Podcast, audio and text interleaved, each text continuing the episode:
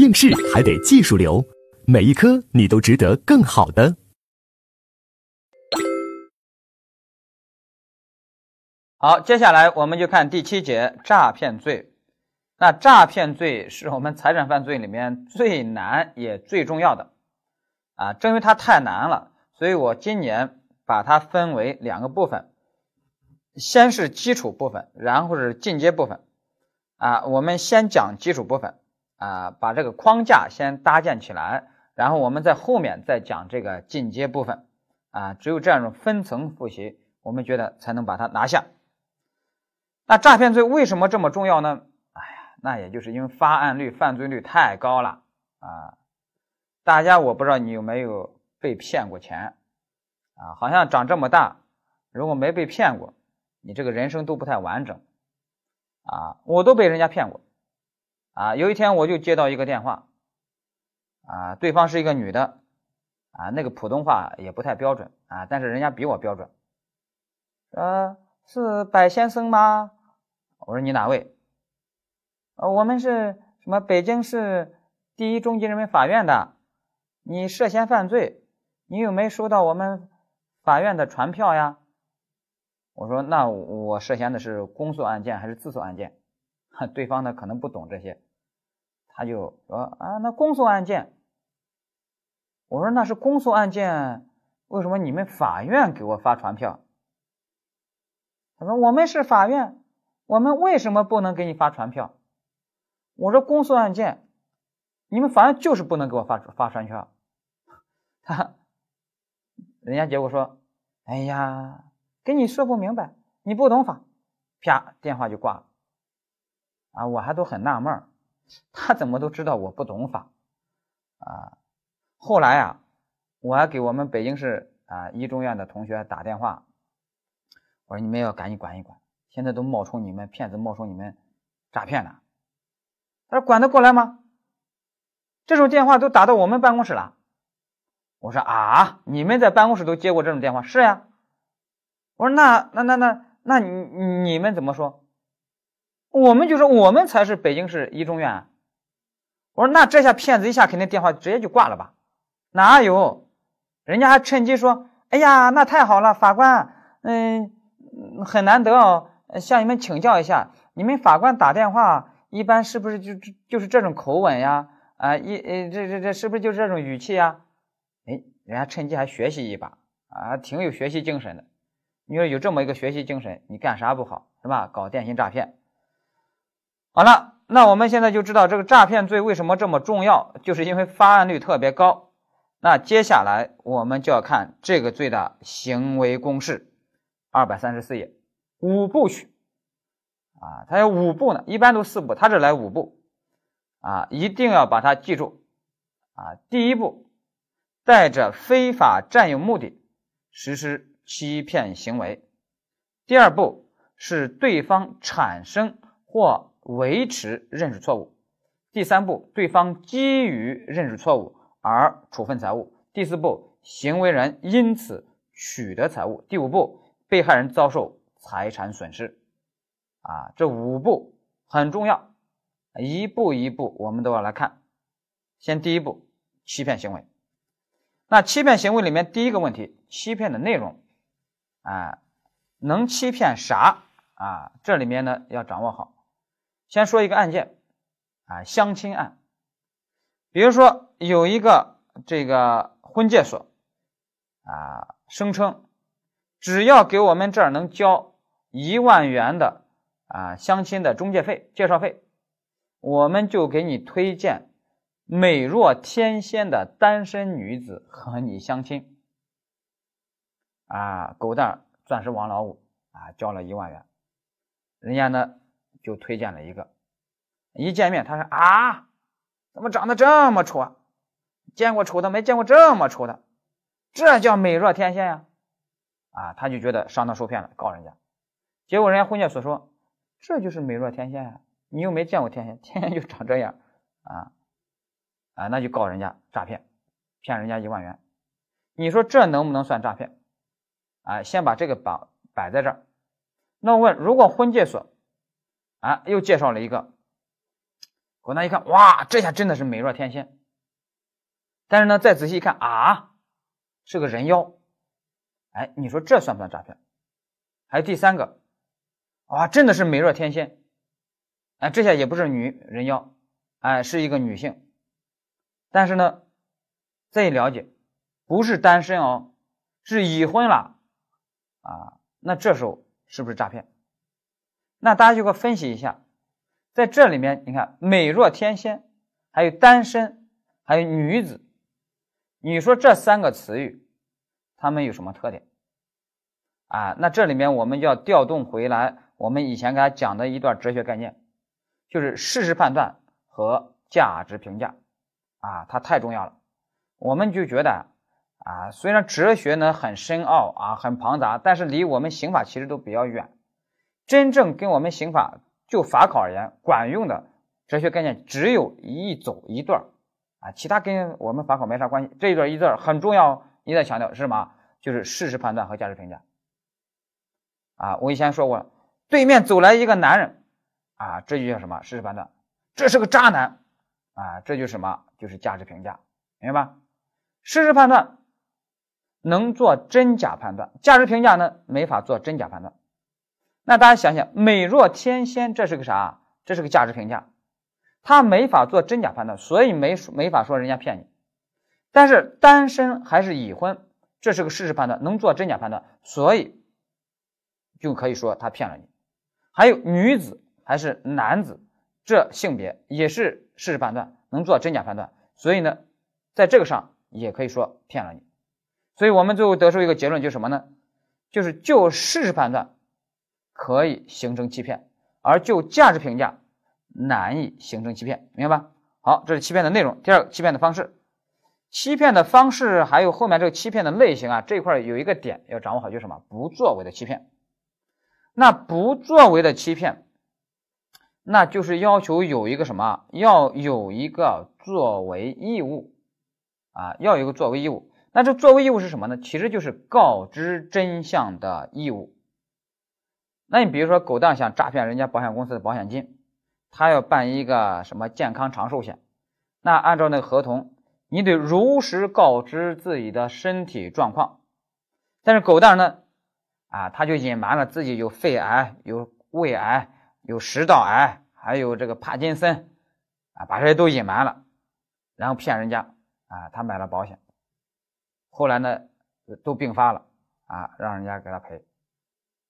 那我们说，他这个算不算欺骗呀？算，你这就属于隐瞒真相啊。那这就是什么？就是欺骗，是一个不作为的欺骗，明白吧？好了，那接下来在这块第四个有个欺骗的程度，欺骗啊也要求有个程度要求是什么？你这个欺骗的手法要足以使一般人相信。如果都不足以使一般人相信，那都不算我们诈骗最终的欺骗，明白吧？生活中的欺骗当然算了。比如说，大家都看到那那个段子，说给人打电话，我是秦始皇，请打钱，你只要给我打钱，我就能让兵马俑复活，让你做三军统帅，啊，征服中原。那我的问题是，像这种。他能不能构成我们刑法上诈骗罪中的这些欺骗呢？不能，因为你这种足不足以使一般人相信是真的啊？不足以。我们刑法只能保护一般人了啊，也就是说，我们刑法可以保护很傻很天真，但是我们刑法实在没法保护太傻太天真了，明白吧？所以这有个程度要求。好了，这是第一步欺骗行为，它的要点就是这些。那接下来第二步啊，认识错误。这个认识错误啊，就是你骗人家要人让人产生认识错误或者叫错误认识都一样。那这里面有一个要求，就是产生认识错误的这个人呀，他必须是一个有意识自制能力的人。那你比如说，你骗小孩的钱。骗精神病患者的钱，我们认为都不构成诈骗罪的。我们刑法都定什么？定盗窃罪。啊，那是为什么呢？因为小孩精神病患者他没有意识自制能力，他产生的那个认识错误不算数，明白吧？啊，不算数，所以呢，不定诈骗罪。你把这一点如果能理解的话，那那个机器被骗的问题就很简单了。你比如说，有的人认为机器能够被骗，比如说，哎呃，那个自动售货机，你拿一个圆的铁片塞进去，结果机器呢，哐当啊，一罐饮料给你掉下来了。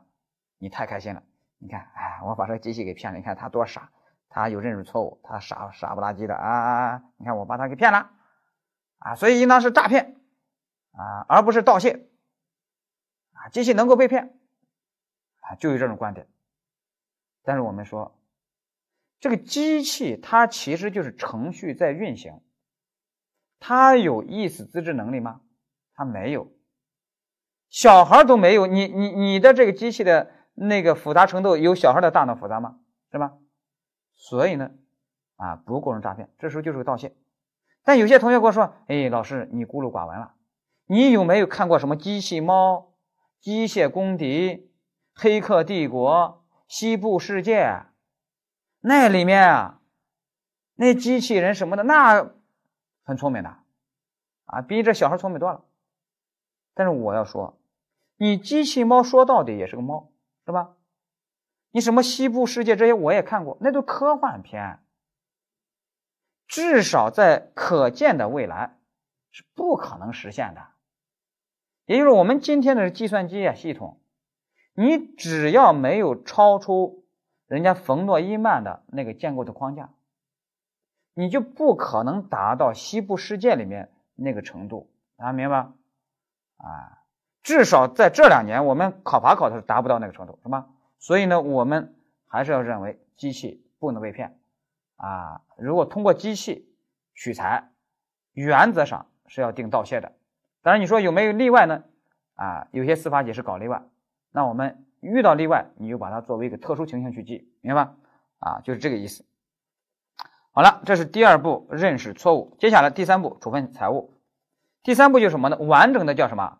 叫被害人基于认识错误而处分财物啊，被害人基于认识错误而处分财物，这一步就成为盗窃罪和诈骗罪最最关键的区分了啊。举一个例子你就明白了，比如说狗蛋在人家一个商场柜台，给人家售货员说：“哎，你这个项链能不能让我试戴一下？”人家说：“好，行，你给你。”刚要试戴的时候。你给人家说啊，回头看那边有个帅哥，人家刚一回头，你一下拿跑了，你是把人家给骗了，但是你这能构成诈骗吗？不构成，因为人家是上当受骗，但是人家有没有基于认错误而处分财物给你呀？人家没有的，所以你对人家不构成诈骗罪，那你对人家构成什么呢？哎，那就是盗窃罪，明白吧？啊，把人家骗的啊，让人家转身过去。你一下拿走了，那这是什么盗窃罪？这时候可不要定抢夺，哎，跑得很快，所以是抢夺啊。我们许多人定盗窃和抢夺就看犯罪人逃跑的速度，那你按犯罪人逃跑的速度，那你说刘翔就只能抢夺了，是吧？所以呢，你不能根据逃跑的速度去判断啊。这时候关键是他转移占有的财物这个手段啊，他是啊对物平和手段，他没有对物暴力，因为他没有对人有危险，你要把这个掌握好。当然这一步呀。处分财物这一步，它是我们盗窃和诈骗的区分。由于盗窃和诈骗的区分太太重要了，所以我们在进阶部分啊给大家把这个问题还作为一个专题要专门讲，要掰开讲，要让大家吃透。在这儿我们只是先把诈骗罪的完整框架我们要建构起来。好，这是第三步，接下来我们再说第四步啊，其实是第五步了，遭受财产损失。因为第四步行为人取得财物这个比较简单，就第五步遭受财产损失。遭受财产被害人有没有遭受财产损失，也有判断标准的啊。举个例子你就明白了。比如说，狗蛋有一天去一个书店，说：“老板，我要考法考，我要买一套白浪涛的刑法四件套。”啊，老板呢牛皮纸一包，好给，说多少钱？说二百块钱。啊，收了钱，狗蛋呢就拿回家了，打开一看。啊，这四本书都是啥？啊，书名一看，如何防止老年痴呆，如何防止被骗，还有前苏联刑法教材，啊，都是这些书，但是也是正版书，价值呢也值两百块钱。我的问题是，狗蛋有没有财产损失？有一种观点说没财产损失，因为你给人家两百块钱，你到手的也是两百块的货呀，也是正版的，啊，你没损失啊。你如果不想看这些书，你可以变卖嘛，还能挽回损失嘛？问题是我有变卖的义务吗？没有的，啊，那这个损失的标准怎么认定呢？我们理论上有一个标准，这个标准叫什么呢？就叫目的失败理论，就是看我花这笔钱的目的有没有实现。我的目的如果落空了，失败了，那我这个钱就花冤枉了。那我就有财产损失，明白吧？啊，那你说我花这两百块钱，我要买啥？我是要买百浪涛的刑法四件套的，我只认准了百浪涛的刑法四件套。那你现在给我的这些书，那对我来说没用的，那我花冤枉钱了，那就有什么？就有财产损失，明白吧？啊，就是这个道理啊，一定要把这个掌握好。你把这个能理解的话，你就知道为什么。你甲偷了一辆摩托车，然后谎称是自己的车，然后呢卖拿到二手车市场上去，说这是我自己的车，二手车卖给人家乙，乙呢就用正常的二手车的价买了。那我们为什么认为乙有财产损失呢？因为乙花冤枉钱了，我花了个正常二手车的一个行情价，买到了一个脏车，权利有瑕疵的东西，我当然花冤枉钱了，我的目的落空了。我是来买二手车的，又不是买了脏车的，那这是目的落空，目的没实现，钱花冤枉了，有财产损失。所以你这种卖车行为要构成什么？要构成诈骗罪的，和你前面的盗窃罪还要怎么办？数罪并罚，明白吧？啊，要掌握好这一点。好了，这就是我们诈骗罪它的行为结构啊，五部曲，我们就一个要件一个要件讲完了。但是我们说过，把这个搭建好了以后啊，打好这个基础以后。我们在进阶部分给大家再讲这里面更深入的问题，我们一步一步来。好，那我们接下来看这个第八节职务侵占罪啊，我们已经把六大罪名已经讲完了，财产犯罪六大罪名。那接下来呃，职务侵占罪其实是一个综合性的罪名。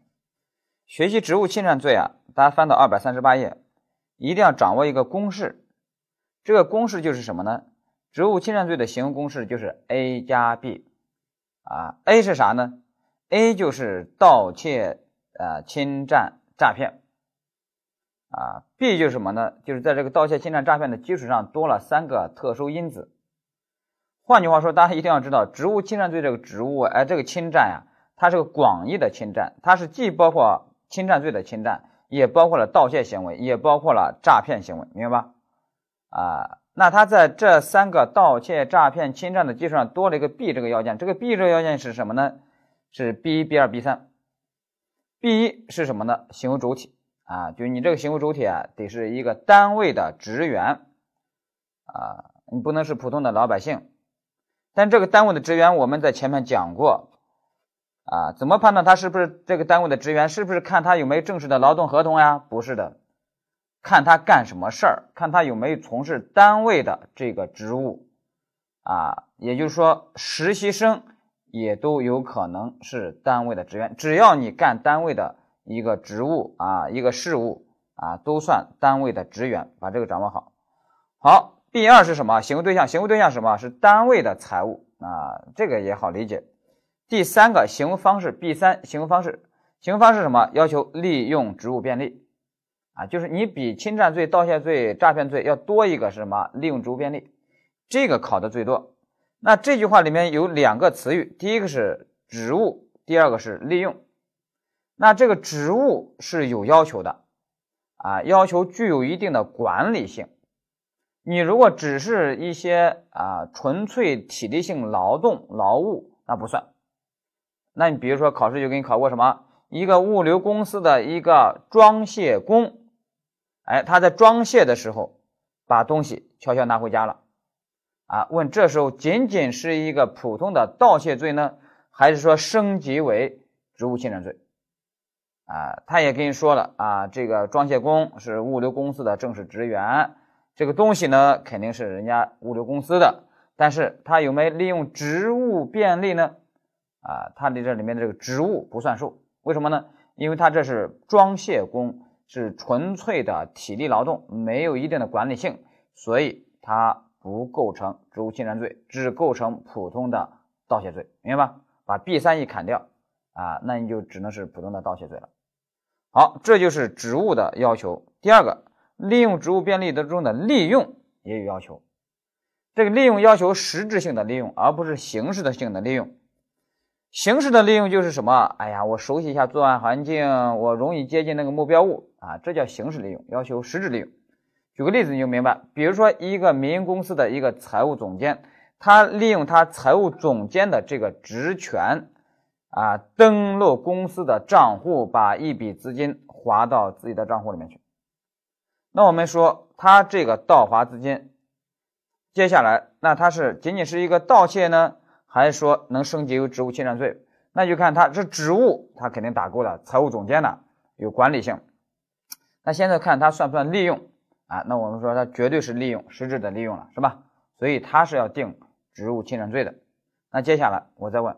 那你说，如果这个财务总监有一天，他是财务总监哦，他有一天吹着口哨，大摇大摆的走进公司后勤部的仓库，啊，他就往里走，那那个库管员在门口看到是，哦，这是我们本公司财务总监哦，都认识，所以呢，也就没问他，也没拦他。这个财务总监走进去以后，在仓库里面拿了一个很珍贵的一个。仓库里面的零部件，啊，揣到兜里，又吹着口哨，大摇大摆的走出去。现在就问，那你说他这个行为 A 首先是什么？是盗窃行为。那接下来他在盗窃的基础上，能不能升级为职务侵占呢？啊，那就要看他有没有利用职务便利。那你说他有没有利用呢？好像也利用了。但是它是实质利用还是形式利用呢？它是形式利用，它是利用它容易接近目标物，这都是形式的利用，那不算数。所以利用职务便利这个 B 三打叉啊，B 三只要打叉，B B 二 B 三只要有一个打叉，那就不能升级为职务侵占罪，那你就只能停留在什么普通的盗窃罪的基础上。所以这一次他到仓库里面拿东西，他就是个普通的盗窃罪。他这个和外面那个小偷去仓库拿东西其实是没有本质区别的，明白吧？所以这只是职务侵占罪。好，大家就把这个理解了啊，这就是我们讲的职务侵占罪。接下来我们看第九节啊，普通罪名。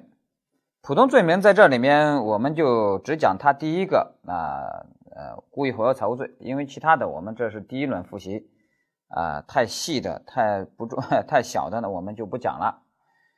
啊，因为故意毁坏财物罪，它也经常考到，它主要考什么呢？毁坏这个动词的含义，因为我们刑法里面经常有毁坏、破坏，该怎么去理解？那它毁坏的第一种含义是什么？就是物理性的毁损，啊，也就是说你把人家车给砸了，啊，那就算是什么毁坏，是吧？那就算毁坏，啊，那你比如说前段时间发生的事儿，啊，有一个甲。把人乙的那个车位私家车位给占了，他开着车占了。乙呢弄了一个铲车，把人那个车铲开，啊，挪到旁边去。挪到旁边去以后，啊，还不解气，就干脆拿这个铲车啊，直接把人车啊铲到扔到河里去了。啊，那我们说这其实都已经是什么物理性毁损了，是吧？啊，那是涉嫌故意毁坏财物罪的。但是呢，我们考试又给你考了个什么呢？说在高速公路的路面上撒铁钉、撒钉子，构不构成破坏交通设施罪？那有的同学说不算破坏呀。如果你把路面挖个坑，哎，那算破坏；撒钉子，哎，那不算破坏。哎，那我们说你这就理解的狭隘了啊。这个毁坏、破坏。啊，包括两种含义，一个是物理性的毁损啊，挖个坑；第二个是什么？效用丧失或者功能丧失。比如说你一撒钉子，那你就会让人家道路的通行功能这个效用就丧失了。所以答案是也构成破坏交通设施罪，明白吧？啊，一个是物理毁损，一个是效用丧失。啊，而且大家注意这个效用丧失呀，啊，你一定要把它打开思路，就是功能效用价值丧失。啊，它并不要求物理性毁损。你比如说，实务中还发生那种案件，阳澄湖那边有一个甲，人家在自己养殖的啊这个水塘里面投放了数量比较合适的螃蟹苗啊，就那种小螃蟹、螃蟹宝宝。这个乙呢，为了报复人家甲，他就偷偷的往甲的那个水塘里面又投放了大量的螃蟹苗。就导致螃蟹的密度就过大，许多螃蟹呢就没法生长了，正常生长了。啊，你你这是什么呢？你让螃蟹都发生内卷是吧？结果许多螃蟹大喊一声啊，太挤了，受不了啦！啊，绝望的就死去了。那你说你这算不算故意毁坏财物啊？啊，也算是吧？啊，这都算。啊，甚至我觉得这其实都是物理性毁损了，让人螃蟹死了，是吧？啊，即使让人螃蟹没死，啊，让人家那个长不大，那我们认为都算是什么毁坏？效用价值还是减损或者丧失了嘛？是不是？而且要注意啊，这个效用价值呀，也包括主观效用、主观价值。啊，以前里面以前发生那种事儿，好多年前有一个室友，好家伙，他懒得。去公共厕所，半夜给人家另外一个室友的饭盘里面撒泡尿，第二天给人家倒掉，哎，洗了洗，还给人家，说是完璧归赵。你说他这算不算毁坏？啊，那他说不算毁坏，哎，因为我又没把你这个砸个呃裂缝啊什么的，啊，没毁坏，而且你这能用呀？我说效用有没丧失啊？没丧失啊。那个容器的那个效用还能发挥啊，但是大家想一想，你客观的效用是没丧失，但是人家主人会用吗？谁会去用吗？谁会用是吧？主观的那个效用价值那丧失了是吧？主观的效用价值丧失了，谁还会去用啊？这也算是毁坏啊。但是呢，大家要注意，主观效用价值丧失呀，由于它是具有主观性，那我们这个主观的标准呀。那还不能完全以这个财务的主人他个性化的标准啊为标准。那比如说他万一有个洁癖的话啊，那也不行啊。我们得采取什么一般人的标准啊，一般人的价值观去判断，明白吧？所以这里面涉及到一个一般人的价值观，一般人对这个事情的一些态度呀、观念去判断就可以了。啊，这里面大家都知道那句话。啊，伤害你的不是这个事物本身，而是你对这个事物的态度，是吧？啊，所以呢，大家知道，许多人走不出这个法考的这个受伤害的这个阴影。其实呀，你要调整一下你对法考这件事情的一些态度啊，一些价值观，那可能就不一样了。好了，那我们把这个理解了以后，那我们整个财产犯罪我们就算讲完了。当然，这只是基础部分讲完了。我们到进阶部分还有啊更深入的，我们要进行讲解。好，那现在财产犯罪我们就讲到这儿。